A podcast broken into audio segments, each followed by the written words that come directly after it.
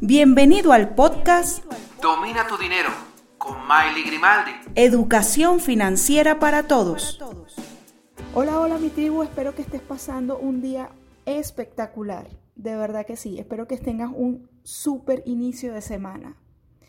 Como te comenté en el último capítulo, en el episodio 3, quedamos en que me divorcié, ¿verdad? Y entonces con esto quiero decirte que entré en mi tercera crisis financiera y emocional. Sí, sé que muchas personas que han vivido un divorcio tienen la opción de regresar a casa de sus padres. En mi caso, tener que llegar nuevamente a la casa de mi madre, esta vez ya con una niña, pasar de la privacidad de dormir cada quien en su habitación a dormir las dos en una misma cama, de ser ama y señora de tu casa a tener que volver a ser la hija que acata órdenes. No, de verdad, de verdad que no. De tener tu casa, tu espacio, tu carro, tus reglas, para después no tener nada, para mí particularmente fue muy duro. Sin embargo, seguí con el empeño de emprender y fue cuando inicié una empresa de eventos. Para los ojos de mis clientes o prospectos pensaban que yo tenía una super empresa, pero la verdad es que no tenía ni carro para trasladarme. Mi mega empresa era una computadora, un teléfono fijo y mis enormes ganas de emprender y de no ser dependiente nunca más. Llevaba un morral, una mochila y ahí dentro llevaba mis zapatos de goma o mis tenis. Asistía a reuniones con altos directivos, con gerentes, en tacones, pero apenas salía de esas reuniones me cambiaba los zapatos y comenzaba a trabajar.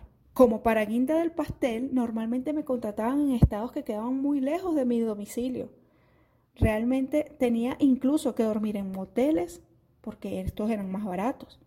Me contrató un banco de muchísima importancia en Venezuela en aquel momento para organizar su fiesta de Navidad. Me solicitaron a última hora, lo recuerdo, a última hora, a siete días de la fiesta, que por favor les incluyera en la decoración un árbol de dos metros. No había arbolito de esas dimensiones por ninguna parte.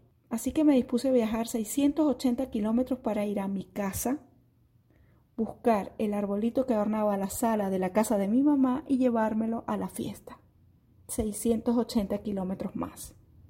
Recuerdo que recibí una carta del vicepresidente del banco diciendo que había sido la mejor fiesta que en años había tenido ese banco. Puedo decirte que gané muy buen dinero, de verdad que sí, pero el hecho de estar todavía sin casa, con mi hija y sin estabilidad, me motivó a seguir aún más.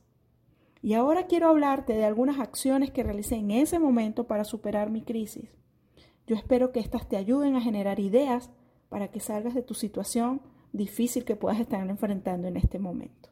Bueno, te quiero decir que yo era vendedora, la gerente, la señora de limpieza, quien armaba y desmontaba la fiesta, atención al público, secretaria. Yo lo era todo en esa empresa de eventos. Adicionalmente, cocinaba con mi mamá para eventos y fiestas. Seguía prestando dinero a bajo interés. Hice un curso de masajes y trabajaba con mi mamá en su estética. Con parte de las ganancias de los negocios compraba máquinas de palomitas o, popcorn y carritos de hot dog para alquilar. Hacía diseños y presentaciones en PowerPoint para estudiantes. Lancé un campamento de verano para una empresa. Y por supuesto seguía con mis payasas, incluso a veces la payasa era yo. Pero un día escuché la voz ajena y dejé de escuchar la voz de mi alma. Y me ofrecieron un empleo que pagaba, digamos, relativamente bien para ese entonces. Yo sería la gerente general de ese negocio y prometía, por el lugar donde quedaba, que sería de gran beneficio para mí y para mi hija. Y lo tomé. Así estuve durante los siguientes nueve años, viviendo de la comodidad de un salario, adaptándome solo a lo que podía comprar y adquirir con mi sueldo. Creció mi zona de confort al punto que me enjauló. Ya no tenía la inquietud viva por el emprendimiento. Trabajaba, pagaba los gastos, por supuesto algunas deudas. Quedaba algo y así mes tras mes. Me iba como muriendo lentamente. Hay mucho de cierto en ese dicho. La crisis despierta tu mayor potencial, pero yo aquí estaba muerta. Hasta que la situación de mi país se empezó a complicar, cada vez los sueños eran más lejanos e imposibles de alcanzar comprar un carro, una casa, irte de vacaciones. Era como un chiste malo. Y entonces mi pareja, ah, disculpa porque me comí ese pedacito de, de, mi historia, ya tengo pareja desde hace 17 años, veíamos que las oportunidades eran muy pobres para nosotros y en consecuencia para nuestros hijos. Y empezamos a mover todo para migrar. Y cuando comienzas a dar el primer paso, siempre aparece el camino. Mi jefe de ese entonces me ofreció que me mudara a Panamá para abrir un negocio de renta de vehículos. Y no lo pensé dos veces. Migré, pero no como lo piensas, con todas esas comodidades. No, no, no. Llegué a quedarme en casa de un amigo. Viví durante 20 días con mis ahorros mientras que la empresa me empezaba a pagar. Me separé de mi hija por cuatro meses aproximadamente y otros cinco meses más de mi pareja. Comencé un negocio desde cero en un país que no conocía. Abrí tres sucursales junto a mi equipo, pero también hacía trabajo de vendedora, de gerente, lavaba los carros, los entregaba, los recibía. Bueno, me cansé. Y luego de cuatro años en Panamá, cuando el negocio iba cogiendo vuelo, el dueño de la empresa enfermó gravemente y decidió cerrar todos sus negocios. Por supuesto, ese incluía el de Panamá, donde yo trabajaba, donde por cierto ganaba muy bien y yo podía sostener todos los gastos de mi familia.